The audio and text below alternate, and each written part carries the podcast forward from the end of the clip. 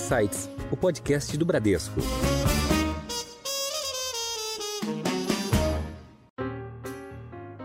A matriz energética brasileira tem 45% renovável. A do mundo é 14%.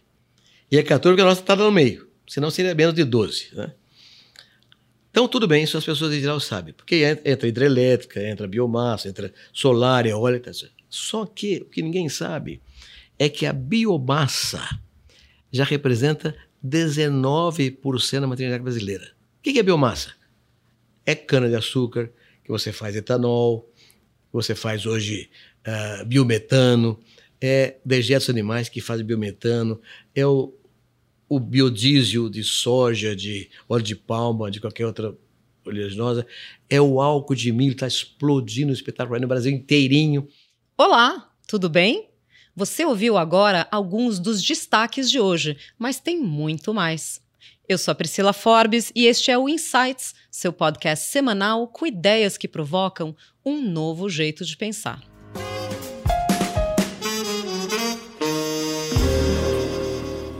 O Brasil se tornou líder mundial na exportação de milho na safra de 2023, superando os Estados Unidos. No ano que vem, devemos ultrapassar também os americanos na exportação de algodão, atingindo o terceiro lugar no ranking global. Para falarmos mais sobre o potencial do Brasil, os desafios e oportunidades de um agro sustentável e mais competitivo, o nosso convidado de hoje é o professor emérito da Fundação Getúlio Vargas e ex-ministro da Agricultura, Roberto Rodrigues. Professor Roberto, imenso prazer e honra recebê-lo aqui no Insights. Priscila, para mim que é um prazer muito grande estar com você aqui, com o Roberto, num programa tão interessante como o seu. Obrigado, minha filha. Obrigada pela sua presença. Quem também está conosco é o diretor de agronegócio do Bradesco, o Roberto França. Roberto, muito obrigada pela sua participação aqui no Insights. Bom, Priscila, para nós é uma honra falar né, de agronegócio com o homem que mais conhece o agronegócio no Brasil, Roberto Rodrigues. Então, é, certamente vai ser um, uma, uma, uma conversa aqui muito prazerosa. Sem dúvida.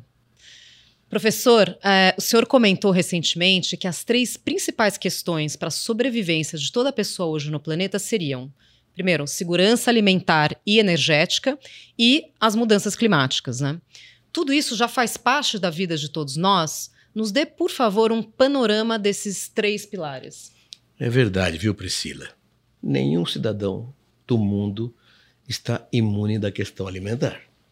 Sem alimentação não há vida. Portanto, segurança alimentar é um tema central, tanto que os países do mundo inteiro se preocupam com esse tema como uma questão de estabilidade política dos governos e social das nações. Quando a pandemia explodiu, por exemplo, os países que não eram autossuficientes correram ao mercado em busca de comida para garantir segurança alimentar, para a estabilidade política do seu país. Não tinha. Os estoques mundiais eram baixos.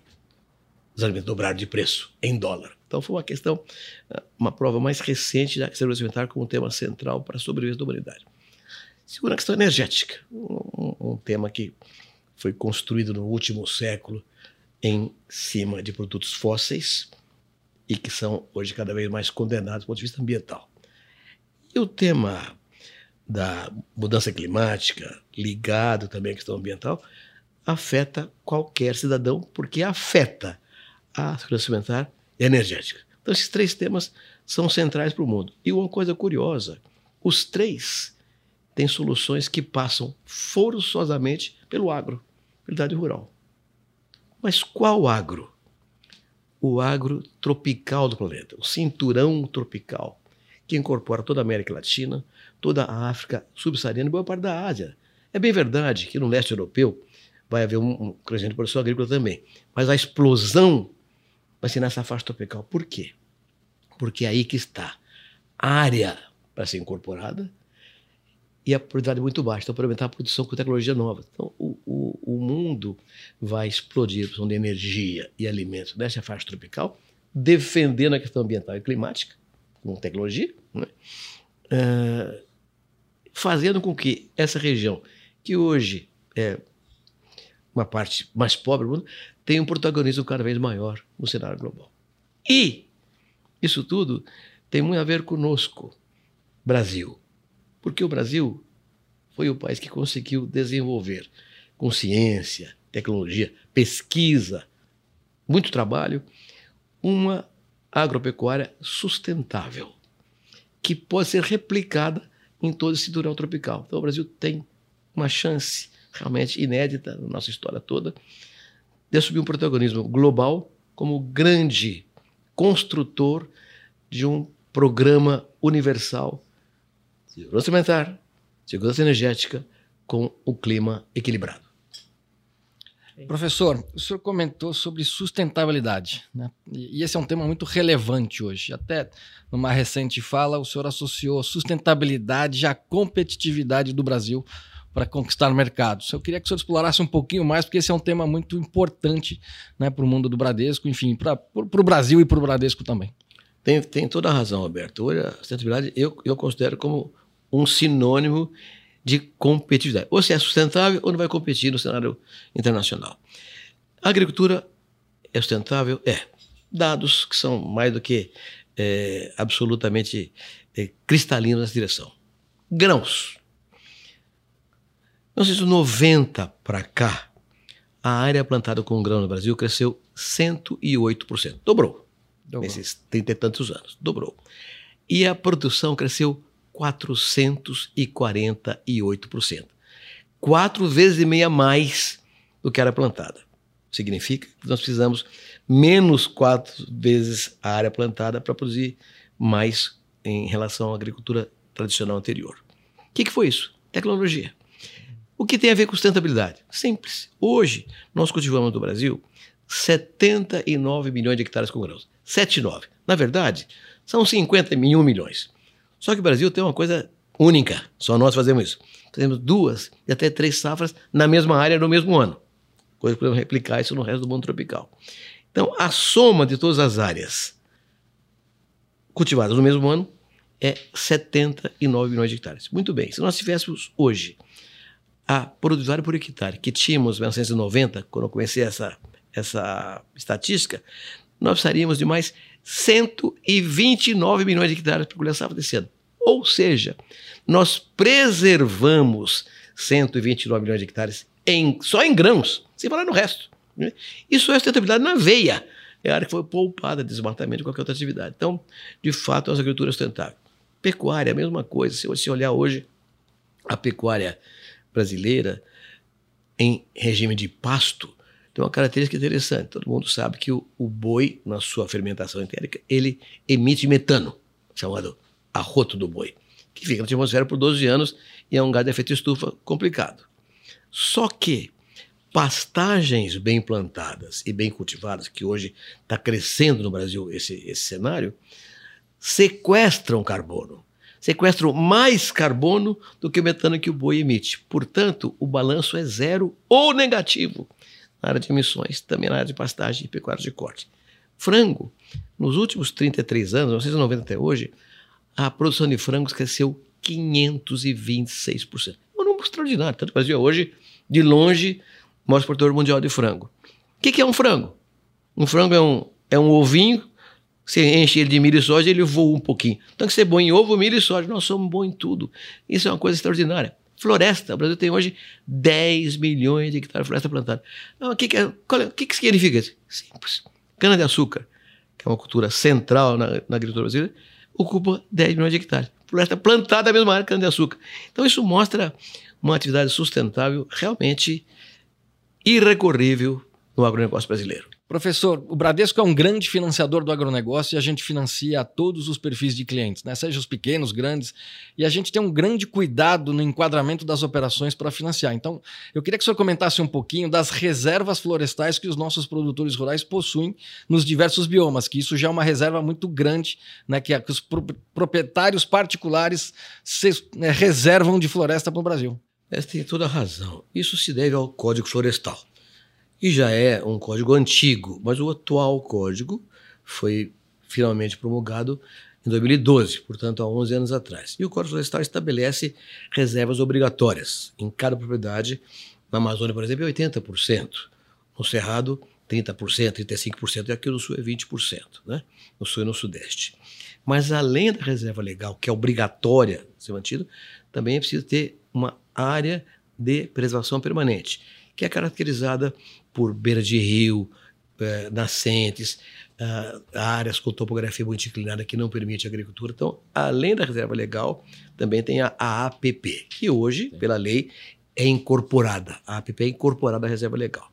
Isso tudo faz com que o Brasil tenha uma característica de caráter universal única, Roberto. De acordo com o da Embrapa, o Brasil tem hoje 63% do seu território conservado com matas nativas, do tempo de Adão e Eva. É isso. E quando Pedro Alves Cabral chegou, já estava esse mato lá também. Então, 63%. Qual é o país grande que tem essa área, né?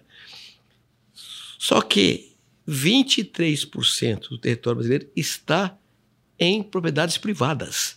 O produtor rural é obrigado pelo Código Florestal a manter essa área toda conservada, tratada e não explorada. Então, realmente, o Brasil tem uma característica que nem outro país do mundo tem em termos de obrigação legal de manter reservas e área permanente de preservação. No bioma Amazônia, 80%, 80%. Cerrado, 35% da propriedade e... Sul e Sudeste, 20%. 20%, né? É. De matas nativas dentro das propriedades. Reservas nativas dentro Reservas da propriedade. É. Isso, inclusive, pode ser plantado, não é que o, o, a lei exige, por exemplo, que você, você tem que ter 20%. Mas tem uma, uma, uma área, tá? Tem só 10%, você planta outros 10%, com essências nativas ou essências de qualquer natureza, desde que haja a reserva legal garantida. Professor, eu queria ouvir a sua avaliação sobre o último plano Safra, né, o plano 2023-2024. Como, como é possível transferir mais tecnologia e investimentos para ter uma cadeia envolvida e respeitando ao mesmo tempo as leis né, e a sustentabilidade? E se o senhor puder comentar também os avanços que a gente tem visto para o produtor rural. Priscila, vamos pegar essa última frase sua, avanços, né? Quais foram os fatores que permitiram esses avanços extraordinários que o Brasil teve na agricultura? Tecnologia o primeiro, longe, disparado. Tecnologia tropical sustentável, desenvolvida aqui no Brasil. Por órgãos de pesquisa antigos, como o Agronômico de Campinas, Biológico de São Paulo, órgãos do Rio Grande do Sul, Paraná, Bahia, e a Embrapa, criada em 73 por um grande ministro gaúcho, Luiz Fernando Ciro Lima, que mais tarde, Alisson Polinelli, deu uma dimensão fantástica, abrindo o Cerrado brasileiro com tecnologia gerada da Embrapa. Bom, então a tecnologia é o primeiro ponto. Segundo ponto é o empreendedorismo. Quando foi aberta ah, com políticas públicas, o Paulo Centro poder ser, a ida para o Cerrado, no período militar, nos anos 70, Priscila, o Brasil importava 30% da comida que consumia. Não era possível governar. Eu falei, não é possível um país desse tamanho importar comida. Tem cabimento.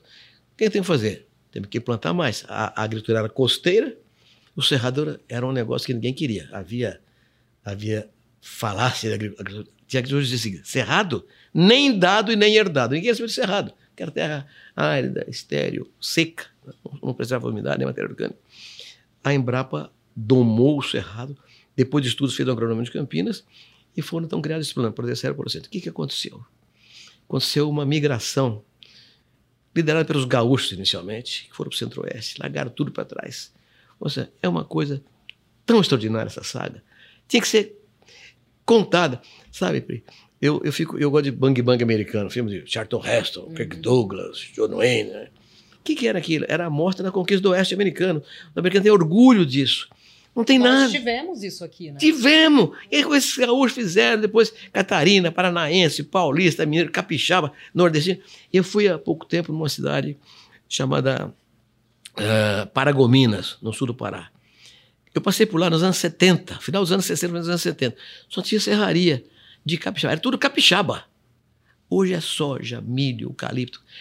Esse país é uma coisa louca. Esse pessoal que fez isso na marra. Na marra. Então, primeira coisa é tecnologia. Segunda coisa é empreendedorismo, desprendimento, coragem. O pessoal foi para lá, enfrentou cascavel, urutu, febre amarela, terra seca, erodida e fez o Maracanã, onde vai ser jogada a Copa do Mundo de Alimentação, que é o Centro-Oeste brasileiro. Então, tecnologia, peso Terceiro, políticas públicas. Polo Centro, poder ser, políticas públicas. Pesquisa pública, política pública. Crédito, cresceu muito, política pública. Então, houve políticas públicas que permitiram esse crescimento louco. Isso tudo foi acompanhado por uma demanda crescente no mundo, inclusive com a pandemia. Né? Imagina você. Crescimento populacional também. Né? E, e, de renda, uhum. né? de consumo do, do mundo. Então. então, os números são tão impressionantes. Imagina só, no ano 2000, o Brasil exportou 20 bilhões de dólares no negócio. 20 bilhões de dólares. No ano passado, 160 bilhões de dólares. Números redondos. 160 bilhões de dólares. Oito vezes mais em 22 anos. Qual é o país que fez isso? E não é oito vezes um vezes oito, não é 20 vezes oito. É uma coisa extraordinária a nossa condição competitiva, por causa desses três temas: tecnologia, empreendedorismo, políticas públicas e demanda crescente lá fora. Isso persiste. Então, você me pergunta o plano de safra. É um bom plano de safra. Um país com dificuldades financeiras óbvias e colocou, colo, conseguiu colocar à disposição do Porto Rural mais de 400 milhões de reais para, uma, para um crédito uh, de custeio, comercialização e investimento. É suficiente? Não, não é. Não é por quê? Porque com a pandemia os custos de produção subiram muito. E a área plantada cresceu também. Então a agricultura cresceu muito. De modo que a, a, a, demanda por recursos sempre será maior do que a capacidade do governo tem de, de colocar à disposição. Então, é importantíssimo que os bancos privados participem do processo. As cooperativas de crédito entraram também muito fortemente nesse processo todo, mas o dinheiro sempre é insuficiente. Então, então tem que ter outros mecanismos que funcionam muito bem. Eu tenho uma única crítica ao plano de safra e, e, e fui é, veemente nisso até durante a formulação e anúncio do plano de safra. Recurso para o seguro rural. Eu vivi como ministro um problema sério. Em 2005, houve uma seca muito grande no centro-oeste inteiro e no sul do país também. Os preços caíram lá fora, então foi uma quebradeira geral, quebrou o município. O município agrícola quebrou quebrou a farmácia, quebrou o colégio, quebrou posto de gasolina, supermercado, porque não tinha renda. Pra... Então, eu criei o seguro rural. A primeira coisa que eu fiz com o foi criar o seguro rural. Primeira coisa. Porque o seguro é uma condição de estabilização da renda. Então, eu sugeria fortemente no plano de safra que pelo menos 3 bilhões de reais fosse colocado à disposição dos produtores como subvenção ao prêmio do seguro. Que era menos de 1% do orçamento total de crédito. O governo colocou um bilhão só. Resultado: acabou o dinheiro em setembro. Agora, em setembro passa. Então, não tem recurso para o seguro rural, com uma, com uma característica complicadora. É o ninho. O El Ninho está chegando, não sabemos qual vai ser a, a intensidade dele, mas o, a promessa não é boa. Então, o seguro teria um papel relevante a jogar no plano de safra. Faltou isso. E faltou também mais dinheiro para armazenagem, que hoje é um tema muito sensível ao bolso do produtor rural brasileiro. Mas hoje o agro tem muito mais acesso ao mercado de capitais, né? E aí Sem dúvida. A gente entra com produtos, né? Maneiras do, do produtor se financiar e esses produtos, esses, é, é, é esses securities são repassados para os investidores. Né? Priscila, também, né, enquanto Roberto ministro, começou-se os títulos do agro, né, as novas fontes de financiamento é para o agronegócio. Eu que criei, LCA, o CDCA, o CRA, CWA, eu que criei, porque, na mesma linha, o Roberto tá falando uma coisa importante. Da mesma forma como eu criei o seguro rural para garantir a estabilidade da, da atividade produtiva, tinha que ter alguma forma no mercado de capitais que reduzisse a dependência do crédito oficial. Uhum. Então, esses títulos entraram e hoje representam mais da metade do financiamento da agricultura brasileira já. Né? Só e o investidor pessoa física adora porque ele é isento ah, de imposto de renda, né? Acaba os, sendo muito atrativo. Os títulos LCA já chegaram a quase meio trilhão de reais. É. As CPRs, que é o instrumento que os grandes bancos usam para financiar o produtor, já passou de 300 bilhões. A CPR já existia quando eu cheguei lá, mas a LCA é o resto. Mas, na verdade, ele se tornou um título muito mais forte nos últimos cinco anos. Né? É. E, houve evoluções dessa, da lei da CPR também. Aí vem junto também, vem os CRAS, né, que enfim, outros investidores podem financiar o agro, e também os FIAGROS. Né, mais recente. São, é, e a gente está, a Bran também está lançando agora o nosso, próprio, nosso primeiro FIAGRO, que vai ser um grande sucesso. Ótimo. Exatamente. E aí, França, nesse gancho, eu queria é, te perguntar aqui, queria que você falasse um pouco, já que a gente está falando tanto de tecnologia quanto de mercado e, e fontes de, de, de, financiamento, de toda essa cadeia produtiva. É, o Bradesco lançou em maio o EAGRO, né, que é um marketplace pioneiro em serviços para o produtor rural. A plataforma tem 54 bilhões em crédito pré-aprovado, com expectativa inicial de atender 2 milhões de clientes, principalmente os pequenos e médios produtores, né, com operações ali entre 20 eh, mil uh, reais até 5 milhões. Então, queria que você explicasse um pouco aqui para os nossos ouvintes como funciona o EAGRO e se a ideia é financiar também projetos ligados à sustentabilidade. Bom, vamos lá. O, o EAGRO é um marketplace, então é um ambiente transacional onde a gente vai né, vender insumos agropecuários ou vai intermediar a venda de insumos agropecuários dos nossos parceiros. Então, empresas do setor químico, empresas de máquinas e implementos, enfim, do setor de adubos, vão ter um ambiente para subir seus produtos e transacionar esses produtos dentro da plataforma EAGRO. E aonde a gente entra ajudando na comercialização e nas transações, colocando é, produtos de crédito de forma digital. Então, é, hoje, professor, a gente tem uma CPR com uma jornada 100% digital. Ele faz as compras dos insumos agropecuários e pode chegar no carrinho de compras lá para fazer o pagamento e pegar um financiamento né, para tudo que ele está adquirindo ali na plataforma. E a gente está lançando também né, as, as, opções de custeio, seja custeio agrícola, custeio pecuário, em jornada digital. Então, alguém que está lá em Paragominas, numa pequena propriedade, vai poder pegar um aplicativo, entrar no nosso né, EAGRO, fazer lá suas compras e poder tomar um custeio, seja um Pronaf, seja um Pronamp, enfim, para demais. Ou, inclusive, operações com recurso próprio do banco. Então, é a gente colocando um novo é, instrumento transacional para que, na verdade, não só nossa rede física fale com os clientes, mas o ambiente digital também leve opções, professor, para os nossos clientes no Brasil inteiro. Então, aonde o Bradesco não está fisicamente, essa plataforma vai atender em todas as modalidades de crédito que o produtor precisa. Então, é o Bradesco tentando inovar para levar crédito, né? Porque o setor, você sabe muito bem, funciona com crédito. E a, gente facilitando o crédito, a gente ajuda a desenvolver os, os pequenos, grandes, enfim, e os demais produtores. Muito bom, excelente. Eu sou correntista do Bradesco desde 1961, quando era estudante de Piracicaba. Então, seria muito mais fácil a área de, naquele dia a questão digital funcionando, né? Mas não tinha. Porque era, era dedão mesmo, não era nada digital. O crédito tradicional, o crédito rural, ele era conhecido como um crédito demo, é, burocrático. E, e, hoje o Bradesco, seja os demais bancos privados, as cooperativas de crédito, têm tentado facilitar o acesso a crédito. E essa plataforma nossa é, é esta tentativa da gente levar o crédito. Então, enfim, é, é um pouco este o projeto, né? Levar o crédito para desenvolver ainda mais o agronegócio que é tão importante para o nosso país. Né? Muito bom, parabéns. Parabéns ao Bradesco. Beleza. Legal. Professor, a gente falou aqui sobre o, o, potencial, né, o quanto a nossa produção agrícola cresceu é, nos últimos anos e todo o potencial que esse cinturão que o, que o senhor comentou no início tem é, de ser realmente o grande celeiro do mundo, né, o grande produtor de, de alimentos. Mas a, é necessário ter uma estratégia para conciliar todo esse potencial com a sustentabilidade, né? Então, é, queria que o senhor comentasse quais são as estratégias adotadas hoje no Brasil para conciliar esse crescimento de produção de alimentos com a questão do meio ambiente, né? E, e, também queria que o senhor comentasse em termos de produção. A gente comentou aqui né, que, que a, a, produção de frango, né, somos grandes exportadores, ainda é a maior, o maior produto, a maior proteína na, na, nossa pauta aqui, mas se eu pudesse elencar um pouquinho, só para a gente ter um pouco de noção aí dos, dos números das principais, dos principais produtos, né? as principais proteínas e produtos. Bom, vamos lá. Aliás, eu quero pegar um, um, um tema que você colocou. Esse ano superamos os Estados Unidos na produção de, na exportação de milho. Vamos crescer em algodão, uma coisa interessante, a Embrapa desenvolveu uma variedade nova de trigo, pode ser cultivada no cerrado também, como é a soja, o milho, etc.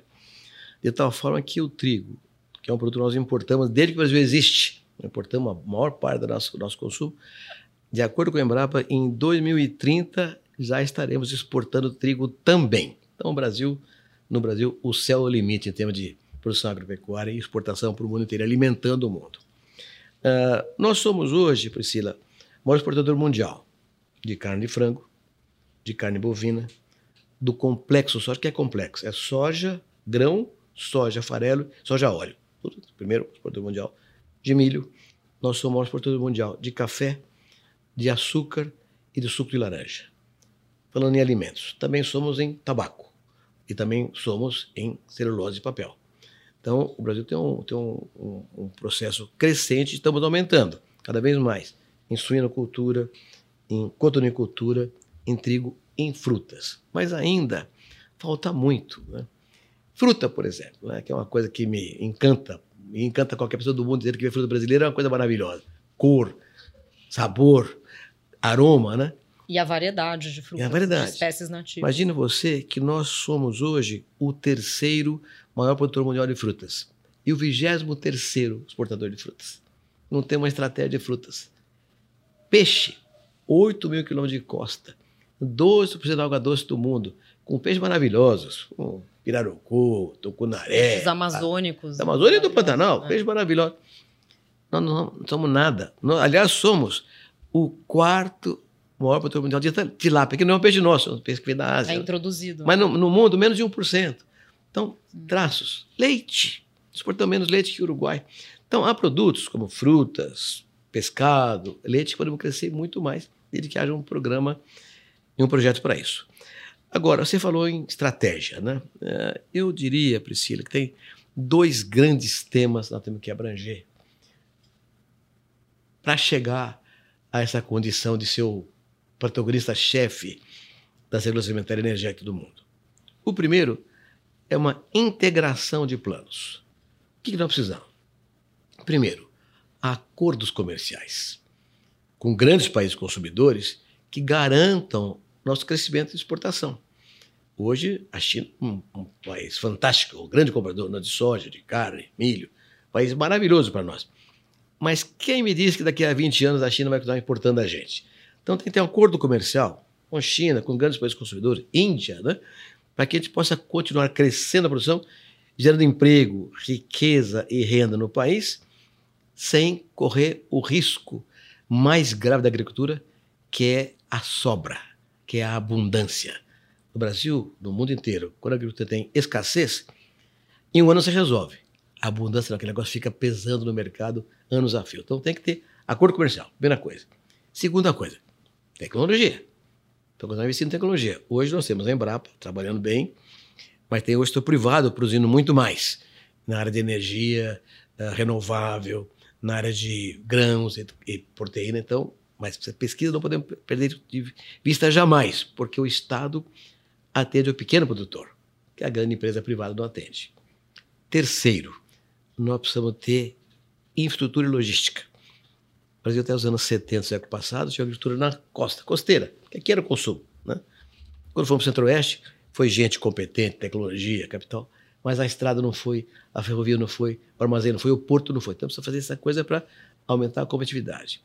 Quarto, precisa ter política de renda no campo. O Brasil é o único país agrícola importante do mundo que não tem política de renda. Eu chamo isso de o quadrado da renda mas com seguro rural. Tem que ter seguro rural forte, que garanta. Hoje, o seguro rural não abrange nem 10% da agricultura brasileira. Precisa aumentar para 80%, 90%. Seguro rural tem duas coisas importantes. Primeiro, nenhuma seguradora vai dar seguro para o produtor que não tem tecnologia. Então, o seguro puxa a tecnologia para cima. Segundo, com seguro, o banco vai dar dinheiro para a agricultura. Não precisa de banco público dar dinheiro para todo, todo banco privado tem interesse. E aí, o, o quarto ponto é o preço de garantia. Então, a política de renda para o campo é essencial. Quinto, organizar o produtor rural. Então, acho que o apoio ao cooperativismo é essencial. E aqui tem um tema que me incomoda muito. O Brasil, de acordo com a Embrapa, nós temos hoje mais ou menos 5 milhões de produtores rurais no Brasil. 5 milhões. Dos quais 1 milhão, números gerais, estão no mercado. 4 milhões não estão no mercado. São pequenos produtores, estão na franja da pobreza e da miséria no, no Nordeste, no Centro-Oeste, no Sul também. Como incorporar esse pessoal ao mercado? Cooperativa cooperativa é um instrumento privado, precisa de dinheiro de governo nem é organizar cooperativismo. Então, esses pontos são os pontos para uma estratégia ampliada. Seria, digamos, parte de um pacote cujo papel de embrulho é a sustentabilidade. A sustentabilidade, lastreada em tecnologia, evidentemente, é, o, é a garantia da competição. Então, esse é o primeiro ponto, uma articulação da estratégia. Segundo ponto, é acabar com o que é ilegal no Brasil. Infelizmente, nós temos uma agricultura sustentável, maravilhosa, respeitada no mundo inteiro, mas o concorrente usa uma debilidade nós temos. São as ilegalidades. Desmatamento ilegal. Tem que acabar com isso. É insuportável admitir, mas ilegal tem que acabar. Incêndio criminoso, grilagem de terra, invasão de terra, garimpo clandestino, essas coisas são inaceitáveis. Esses dois pontos, uma estratégia e a legalidade dos processos, vai dar ao Brasil uma condição de ser o campeão mundial da segurança alimentar, campeão mundial da segurança energética e campeão mundial da paz. Porque não haverá paz onde houver fome. Perfeito. Bom, deixa eu só chamar a atenção do passado aqui do, do, do, professor, enfim. O senhor começou também, foi dirigente de cooperativa né, regional, depois foi presidente da OCB, da Organização das Cooperativas, depois foi presidente da, da, da Organização Internacional das Cooperativas. Então, esse mundo o senhor conhece muito bem. Semana passada eu tive né, na inauguração de uma planta industrial de uma cooperativa no Paraná só, enfim, elas somadas no Paraná já passam de 200 bilhões de faturamento, né? Levando o que há de melhor no cooperativismo Paraná, Mato Grosso do Sul, subindo para o Mato Grosso, enfim. Então, senhor, aqui eu associo a, a, a, tua, a sua história ao cooperativismo. O senhor contribuiu demais para isso, né? Mas eu quero trazer um tema também de sustentabilidade, é, também da tua época de ministro, a integração lavoura-pecuária-floresta, né? Que o senhor também é precursor. O Bradesco é faz parte da rede ILPF há mais de cinco anos, com outras companhias grandes, né? E a gente ajuda a difundir essa, essa, essa técnica de integração. Gostaria que o senhor comentasse um pouquinho, porque isso está muito associado também à, à sustentabilidade. É. De fato, a integração foi o que lancei em 2005. Foi um programa desenvolvido pela Cerrado, pela, pela Embrapa, a partir de ações privadas anteriores, projeto Barreirão. Havia projetos que já faziam essa questão da integração. Eu mesmo, lá na atividade nossa, lá no interior de São Paulo, já plantava cana com rotação com soja, né? já desde os anos 70. Então, mas a Embrapa criou um programa muito bem feito, Integração Pecuária Floresta, que eu lancei em 2005 com crédito diferenciado para estimular o processo. O curioso, Roberto, é que era um programa muito bacana, muito ligado à questão da sustentabilidade, que você diz muito bem, mas não foi para frente não ia para frente. Aí eu deixei o governo, vim criar o Centro de Agronegócio da Fundação Tilo Vargas, né? E aí a GV foi contratada por uma ONG internacional. O que está acontecendo que ninguém usa a integração? Fizemos um estudo amplo, né? Primeiro, ninguém sabia o que era, não tinha, não tinha informação sobre o que era a integração Quando tinha a informação sobre o que era, não sabia como é que fazia. Quando você vê como é que fazia, não tinha equipamento. Não tinha equipamento, não tinha o crédito conhecido. Então tinha um, um processo burocrático brutal que impedia a coisa avançar. Chamamos o Ministério da Agricultura, o Banco Central, o Banco do Brasil, todo mundo e houve um, uma evolução. Hoje nós temos aí, de acordo com o Embraer, mais de 10 milhões de hectares, 15 milhões de hectares com integração no Brasil inteirinho. Né? Então, foi um, um plano interessante que mostra duas coisas. Primeiro, como é possível você criar programas integrados com base em tecnologia e ciência. E segundo, como o produtor rural brasileiro aplica logo, quer dizer, ele, ele acredita no negócio, ele vai para frente, compra o projeto e toca um programa como esse em muito pouco tempo. Então, realmente, é uma coisa extraordinária a integração da pecuária floresta. O benefício é aumentar a renda e ele aumentar a produtividade na propriedade dele, né? Você faz na mesma área duas culturas por ano, você pode plantar soja, milho, depois pasto, fazer carne, fazer três atividades na mesma área no mesmo ano. Né? E isso é, é intensivo e você sequestra carbono nas atividades todas. Então é uma coisa ambientalmente extraordinária, espetacular. Da mesma forma, como também foi no meu tempo, consegui fazer a lei da biossegurança. Era proibido plantar transgênico, proibido. Até 2004, 2006 era proibido plantar transgênico. Conseguimos criar a lei de biossegurança que aconteceu, explodiu a produtividade agrícola brasileira nesses 20 anos. Então, foram, foram programas de muita sorte que, com gente muito boa tendo no Ministério da Agricultura, conseguimos fazer. A gente falou aqui sobre a, a potência do, do, Brasil na produção de proteínas animais e principalmente de, de, grãos, né? A gente viu aí as safras de soja e milho foram as maiores dos últimos 30 anos, mas o senhor também comentou sobre algumas culturas que ainda estão subrepresentadas, vamos colocar assim, né? O que estão ainda no, no pequeno produtor que está fora dessa, dessa matriz é, produtora, principalmente em relação às frutas, né? E eu tinha imaginado que frutas é, como açaí ou como cacau teriam uma, uma demanda né, para exportação é, maior. Na, na, sua avaliação, professor, o que, que, o que, que falta nessa, é, nessas outras culturas para elas atingirem a potência que a gente vê nos, nos grãos e nas commodities mais conhecidas? Né? Uma estratégia integrada, né? Frutas e legumes, por exemplo, que nós temos uma produção extraordinária de pequeno produtor, particularmente, precisa de frio. Precisa de armazém frio, precisa de transporte frio, porque senão. É perecível. É perecível, exatamente. Aliás, há um dado que ainda é, circula muito por aí, que o Brasil perde mais de 20% da produção de frutas e hortaliças por causa de perecibilidade. Então, a primeira coisa é uma, uma infraestrutura de frio que garanta a conservação e transporte em tempo hábil. Segundo, precisa ter sistemas de comercialização muito maiores. Antigamente, nós tínhamos grandes cooperativas, a partir de Cotia, a Sul Brasil, que centralizavam a comercialização dos pequenos produtores, sobretudo de origem japonesa. O desaparecimento dessas duas grandes cooperativas deixou o pessoal muito desalinhado, eh, disperso demais. Então precisa organizar melhor essa produção para as coisas avançarem. Terceiro, tecnologia. Hoje, tem coisas notáveis. Tem, hoje tem pequenos produtores aqui em Jarinu, aqui perto de Jundiaí, em São Paulo, Jundiaí, que estão exportando peixe para 20 países do mundo inteiro. Pequeno produtor. Né? Se houvesse isso um trabalho integrado, fazendo mais gente participar do processo, essas coisas iam evoluir. E tem um quarto ponto, que é a agregação de valor. Né? É um tema muito controverso. Ah, não, o Brasil exporta commodity. Isso é ruim, tem que agregar valor. Não. O produtor de commodity é os Estados Unidos, também industrializa. Então, nós podemos exportar commodity, o grão, a fruta, in natura, o café em grão, mas seria bom pudesse também agregar valor a isso. E isso, industrialização, não é uma coisa trivial. Vamos industrializar e pronto. Não. Porque as regras de comércio internacional estabelecem o que se chama escalada tarifária. Matéria-prima não tem tarifa nenhuma para entrar na Europa. Café em grão, entra.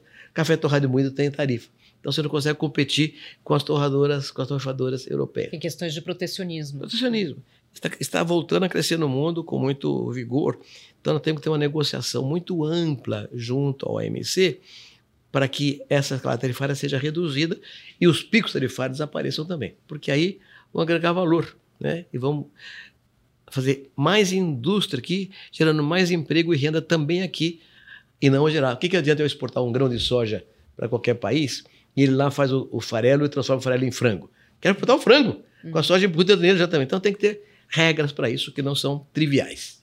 Professora, o agronegócio não é só grãos e carne, né? Também está inserido na matriz energética brasileira, enfim, né, os biocombustíveis. Eu queria que o senhor comentasse um pouquinho da importância também do nosso setor para a matriz energética. É isso, é, boa pergunta, Roberto. Pergunta não podia ficar fora esse tema, não. Bom, em primeiro lugar, a matriz energética brasileira tem 45% renovável. A do mundo é 14%. E é 14% porque a nossa está no meio, senão seria menos de 12%. Né? Então, tudo bem, isso as pessoas em geral sabem, porque entra hidrelétrica, entra biomassa, entra solar, eólica.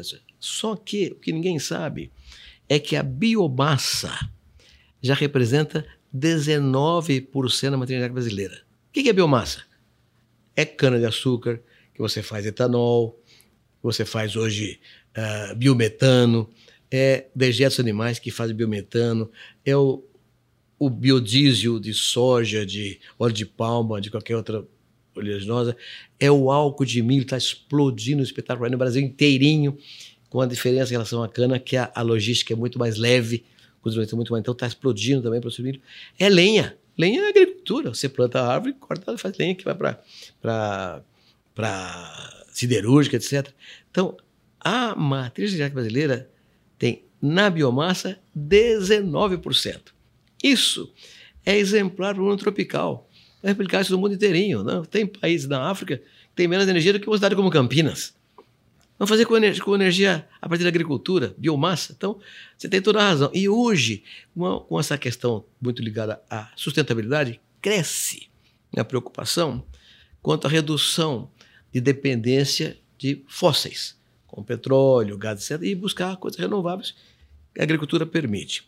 Então, já está crescendo espetacularmente no mundo a tendência de que o combustível de avião será uma forma de etanol. O hidrogênio verde será outra, o etanol transformado em hidrogênio verde para carros é, eletrificados. Então, é, é um, é tem um horizonte mundial que dá ao Brasil um protagonismo também na questão energética extraordinário e inequívoco. Ninguém faz o que nós fazemos. É, professor, a gente falou aqui sobre um dos pilares que o senhor comentou, era sobre a importância de uma renda mínima né, no, no campo, né, e a questão do, do seguro, que né, atua nesse sentido também. É, e nos últimos cinco anos, o, o agro brasileiro reduziu a informalidade, alcançou a maior taxa de empregos formais. Um grande avanço, né, com elevação da remuneração média mensal. E os dados são de um trabalho feito pelo Centro de Estudos do Agronegócio da Fundação Getúlio Vargas, FGV Agro, onde o senhor é professor. E esses dados são muito, muito interessantes. Eu queria que o senhor fizesse uma, uma análise de, desse, desse estudo, alguns comentários sobre esse estudo e também sobre a balança comercial, né? Quais são os principais destinos da nossa produção, né? A gente fala sempre da China como o nosso principal parceiro comercial, é, mas uh, a gente também tem relações muito importantes com a Europa, a comunidade europeia e Estados Unidos, né? Então queria que o senhor comentasse um pouco é. sobre esses volumes Interessante também. essa sua preocupação, Priscila, porque houve uma mudança impressionante nos últimos 20 anos em relação a esse tema, né? Em 2020, por exemplo, perdão, no ano 2000, por exemplo, nós exportamos 59% de tudo que produzimos Estados Unidos e União Europeia. Uhum. Estados Unidos e União Europeia. E a China era 2,8%. No ano passado, o mercado União Europeia e Estados Unidos foi para apenas 27%. Caiu muito. E a China foi para 40%. Caiu tanto assim na União Europeia e Estados Unidos? Não, porque 27% de 160 bilhões exportados é mais do que 59% de 20 bilhões exportados. Então, uhum. cresceu também para outros países. Mas, é, com, com certeza, uh, os países emergentes e em desenvolvimento tiveram populações que cresceram mais, a renda per capita cresceu mais e, portanto, a demanda cresceu mais por alimentos, energia e fibras. Então, houve realmente uma evolução dos mercados brasileiros uh, para a agricultura. Isso que sustentou esse crescimento nosso também de maneira muito consistente. É, professor, eu, eu vi recentemente, né, a gente atingiu os primeiros 100 milhões de toneladas em 2000 e, e, 2001. Os, os 200 milhões de toneladas em 2015. 2023 a gente passou dos 300 milhões de toneladas. Então a gente está crescendo muito a nossa produção e ainda tem mais espaço para esse crescimento da produção agrícola no Brasil? Ah, não tem dúvida nenhuma, Roberto, tem dúvida nenhuma. Há um dado recorrente hoje, inclusive dentro do governo brasileiro, nós temos mais de 40 milhões de hectares de pastagem degradada. Hoje, com o Código Florestal, o desmatamento legal é, é permitido, mas é muito complexo, muito difícil, né? Então, o que está acontecendo hoje é pasto virando agricultura. Porque a integração lavoura-pecuária-floresta está levando esse negócio a um crescimento bastante expressivo. Então, imagine, nós temos hoje no Brasil mais ou menos 80 milhões de hectares cultivados com todas as plantas cultivadas, né? tem 40 milhões de hectares de pastagem degradados, é 50% nessa área. E nós podemos aumentar a produtividade também na área que está cultivada hoje. Então, realmente, nós hoje com, com 200 milhões de toneladas, podemos chegar a 400 milhões de toneladas facilmente. Facilmente, em 10 anos. Agora, tem que ter mercado para isso. Né? Então, a estratégia é fundamental, porque a gente não, não sobra estoque. Quando eu assumi o Ministério da Agricultura, Roberto, tinha 5 milhões de sacas de café estocada na Conamera. 5 milhões de sacas de café. Era tão velha que era branco. A sacaria tudo uh, roída de rato, uma coisa, um desastre. Vendi tudo, limpei tudo. Café foi de 40 dólares a 150 dólares. Né? Então foi uma mudança. O, o, quando você tem estoque muito grande, o mercado sabe que tem estoque e não compra, fica paralisado. Então tem que limpar o estoque. Por isso que é importante criar mercados em acordos comerciais significativos eu não tenho nenhuma preocupação com o crescimento da agricultura brasileira. Acho que nós temos espaço para crescer bastante. Não só no que já fazemos hoje. Imagina, Roberto, eu me formei em Piracicaba em 65. Quando me formei, tinha 400 mil hectares de soja no Brasil, no Rio Grande do Sul. 400 mil hectares, produzindo 1.200 quilos por hectare. Hoje tem 43 milhões de hectares, produzindo 4 quilos por hectare. Uma loucura! Com soja. Trigo vai ser a mesma coisa agora. Tudo pode acontecer dessa natureza aí. Então, nós temos um, um cenário de crescimento uh, extra, extraordinário. Que eu não quero só para nós. Não podemos ensinar o mundo a fazer isso aí. Não é só exportar comida. Eu quero exportar usina de açúcar e de álcool, usina de etanol de milho, quer exportar conhecimento, tecnologia, variedade, equipamento agrícola, máquina, colhedeira, know-how. É isso aí. Nós temos exportador de todo, de todo o agronegócio, não só da agricultura. Então o cenário é muito positivo, eu tenho muita animação. Mas tem que ter uma estratégia. Estratégia de crédito, né? Financiamento. Por suposto. Por o Bradesco vai contribuir um pouco para esse crescimento. Perfeito. Bom, infelizmente a gente está chegando aqui ao final do, do nosso episódio, mas eu não queria deixar de comentar. O senhor é muito conhecido como professor, como ministro, pela sua atuação à frente da evolução do agronegócio no Brasil, teve um papel importantíssimo. Mas o senhor tem também alguns talentos que, às vezes, né, são, não são tão comentados quanto deveriam. Né? O senhor é autor de 10 livros mas tem um outro talento também, o senhor é cantor. Eu já ouvi algumas histórias de cantoria de tango, já ouvi algumas histórias de o senhor encontrar cantores, celebridades e, e fazer uma palhinha ali à capela. Como é que é, como é, que é isso? Ah, é a gentileza, é, é gentileza sua. Eu não sou cantor, não. Eu canto de vez em quando, depois de umas três ou quatro ou nove doses. Eu, eu, Já cantou na televisão? Já cantei na televisão. Cantei no programa do Jô Soares, por exemplo. Uma ocasião foi interessante, muito engraçado, né? Mas uh, eu acho que a música, de todas as artes, a mais fácil de unir pessoas, de incorporar pessoas, né? de emocionar as pessoas. Então, eu sempre gostei muito da música. E eu morei desde muito criança na roça, morava na roça, né? Meu pai e minha mãe gostavam de muito de música. Então, toda noite a gente ficava, tinha uma vitrola desse tamanho, um monstro, uma vitrola gigantesca, assim, com aquele disco de vinil, né? A gente ouvia músicas cantadas pelo Nat King Cole, uhum. pelo uh, Frank Sinatra, uh, esse grande cantor que era o Tony Bennett, que faleceu uhum. recentemente. Então, ouvia as músicas em inglês. Meu pai gostava muito do Charles Trenet. Uhum. Minha mãe, Edith Piaf, ouvia música em francês. Eles adoravam... O senhor já, já, já fez a sua versão de La Vie en Rose, da Piaf, Por né? suposto que sim. e, e, também gostava muito do Gregório Barros, um cantor cubano que foi, cresceu do México, cantava boleros. Também tinha um, um, um chileno chamado Lúcio Gatica, cantava boleros. Tinha um pessoal do Paraguai, cantava Guaranhas. Então a gente ouvia, e a minha mãe era italiana, então havia muitas músicas também de Pizzi, Domenico Modunho. Então eu passei a, a infância inteira, toda noite, ouvindo música, aquilo foi uma coisa que me uh, envolveu pela vida toda. Mas é, uma, uma sessão já tradicional aqui no nosso podcast, professor, é falar sobre dicas culturais. O senhor tem esse arsenal né, multicultural é, mas a gente, eu, eu, gostaria até que o senhor comentasse do seu último livro também e fique à vontade para dar suas, suas dicas culturais também. É. é o último livro chama-se Segue a Tropa. É, é um livro de, de, crônicas, é uma coletânea de artigos, crônicas, discursos, etc.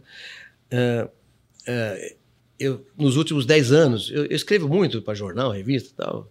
Eu tinha uns 600 e poucos artigos escritos nesses últimos 10 anos.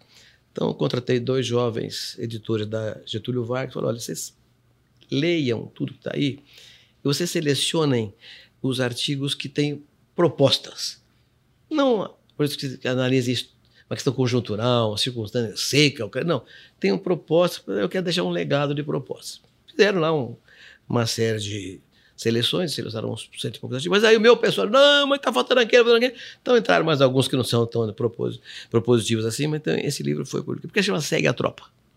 Eu gosto muito de pescar, viu, Priscila? Então, uhum. uh, tive rancho no Pantanal 30 anos. Depois, meus companheiros de rancho uh, envelheceram como eu, alguns já se foram, então acabamos, não tem mais o rancho do Pantanal. Mas eu ia todo ano pescar no Pantanal com meus amigos. É um prazer muito grande, aquele contato com a natureza, os, os aromas das flores, das plantas, tudo aquilo, aquilo é, é, é, o Pantanal é uma coisa, para mim é a coisa mais linda do mundo, o Pantanal, é uma coisa extraordinária. Adorava todo ano para lá. Mas uma vez, nós fomos pescar e choveu. Muito, choveu três dias, nós ficamos lá, sem poder ir pescar, plantado no rancho, e conversando, jogando conversa fora, e numa desses, dessas tertúlias regadas a algum etanol, com gelo e açúcar. A, a biocombustível. uh, surgiu uma discussão sobre o sentido da vida. Uhum. Né? Então, a discussão foi ficando meio, meio forte, né? religião entrou na discussão, ideias mais românticas e tal. E, e tinha um médico, companheiro de pescaria, falou: vocês são, vocês são todos poetas, não tem nada que ver, negócio de religião, nada disso. Nós estamos aqui feito um bando de mulas, cujo único papel é carregar o DNA do berço para o túmulo. Essa é a função que estamos fazendo aqui. Né? Então, estamos lá isso aqui. Uma coisa muito pragmática, né? sem nenhum envolvimento espiritual. Né? Ficou um silêncio. Falei, bom, então segue a tropa. Esse livro se chama Segue a Tropa em homenagem àquela conversa de 30, 40 anos atrás, em que a discussão espiritual debandou para intermédio material. Muito bom. França, você quer deixar aqui também suas, suas dicas culturais? Eu quero fazer menção a um livro né, do Alisson Paulinelli que o professor Roberto ajudou a escrever, que conta a história do Cerrado, conta a história né, do desenvolvimento da, do, do agronegócio no Brasil. E eu tô lendo também o livro que me deu de presente o Tejon, chamado O Poder do Incômodo, onde a gente transforma aquilo que nos incomoda em energia, né? Então, é um livro que eu recomendo, tem sido bem, bem interessante a, a leitura. Boa dica. Se matéria de leitura, eu tenho um livro de cabeceira.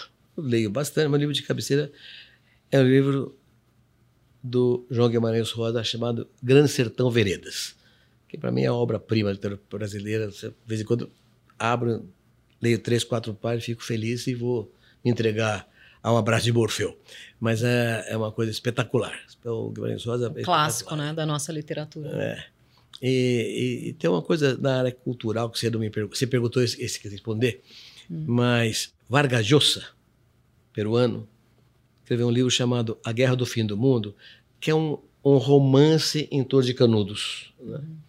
Ele usou dados reais de Canudos e, e escreveu esse livro tão fantástico. Eu já tinha lido Os Sertões, mas eu fiquei tão encantado que eu fui lá ao sertão de Canudos para sentir a sede que os personagens. Então, a, a, sensação no que ele escreve me, me motivou a ir ver lá. Assim como o, o Gabriel Garcia Marques, que escreveu lá o grande romance dele, para mim, que é O Amor no Tempo Amor do Cólera. O senhor vive as histórias, né? É. Vai lá em loco viver é. as histórias. E o senhor tinha comentado antes que o senhor queria deixar aqui um recado final. Ah, bom. O recado final é o seguinte, gente. Eu fui presidente de vários órgãos de classe, da OCB, da Rural Brasileira, da BAG, do COSAG, uns 30 órgãos de classe eu presidi. E durante muito tempo eu fui um, um crítico ácido à visão que o setor urbano no Brasil tem em relação à agricultura. Ah, o setor urbano desprezava a agricultura, o setor secundário, não tinha. Eu sempre tinha aquela, mas como a agricultura é tão importante? A gente que alimenta todo mundo, como é que. E, e, e briguei muito com o setor urbano por causa dessa questão. Obviamente que não conquistei simpatia de ninguém, porque sem brigar, o pessoal fica mais com raiva de você ainda. Até que alguns anos atrás, há uns sete anos atrás, seis, sete anos atrás, eu assisti a uma entrevista da Catherine Deneuve, aquela atriz francesa extraordinária que fez Belle de Jour, e que fez, ganhou um prêmio do cinema europeu chamado Molière Award, o maior prêmio do cinema europeu. E ela dedicou o prêmio dela aos agricultores franceses. E um jornalista, mas como uma diva como você, uma diva mundialmente famosa, amada pelo mundo inteiro, dedicar o seu prêmio a agricultor francês? E ela respondeu, está no YouTube, quem quiser está no YouTube. Falou, mais ou menos assim, como é que você acha que eu estou viva e alimentada. Quem me alimenta? Os agricultores. Estou vestida, calçada, perfumada. Estou vendo a agricultura. Então, os agricultores franceses dedico esse prêmio e a homenagem a eles. Aquela entrevista que tem Nenê me, me, me fez mudar completamente a visão e eu queria compartilhar com vocês, viu, Priscila? Por favor. Esse sentimento que me domina desde então. Eu sou produtor rural. Quando eu planto uma semente de soja, de milho, qualquer produto, aquela semente é produzida por um cientista, um geneticista, um biólogo, que é formado numa universidade urbana. Portanto, se não houver a cidade, não tem universidade, não tem um cientista, não tem a semente de soja que eu estou plantando. Então depende da cidade. Que é Então, as fábricas de máquinas agrícolas, de caminhões, de fertilizantes, defensivos, tá tudo. Todos os funcionários que trabalham nessas fábricas de insumos para agricultura são auxiliares da agricultura, trabalham para a agricultura também. Assim como os bancos que emprestam dinheiro a agricultura são urbanos, não tem banco rural. Bancos são urbanos, seguradoras são urbanas. Uma, uma, uma companhia de construção que constrói uma estrada, um ferrovia, um porto, é urbana. Então, o agricultor, como eu, não faz nada sem a cidade. Eu dependo da cidade para viver, para receber os serviços e insumos que me permitem plantar. Mas eu recebo tudo isso, compro tudo isso, planto, trato e colho. Para onde vai minha colheita? Por uma fábrica de alimentos, que é urbana. Vai ser embalado em embalagem feita em fábricas urbanas, vai ser vendido no supermercado, que é urbano, ou exportado por portos urbanos. Em contratos feitos por advogados urbanos economistas que dão orientação são urbanos. Então, eu, o produtor rural brasileiro, só existe por causa da cidade e não assume o serviço. E só sobreexiste porque tem quem compre, comercialize, distribua a minha produção. Eu dependo da cidade.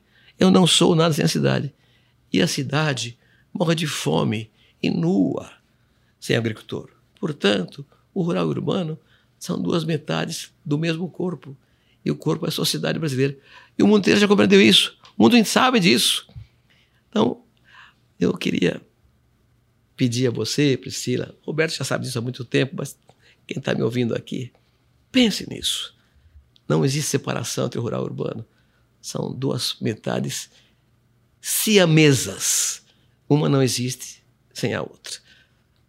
E, e mais do que isso, que foi feito na cultura brasileira nesses últimos 30 anos é tão extraordinário que qualquer cidadão, seja ele quem for, está ligado a isso. Então tem que ter orgulho disso.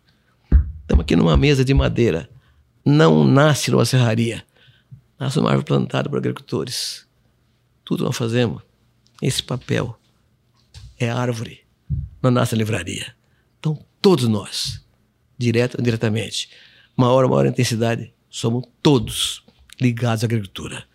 Esse cabo aqui é de borracha, não nasce nós de eletricidade, nasce uma seringueira.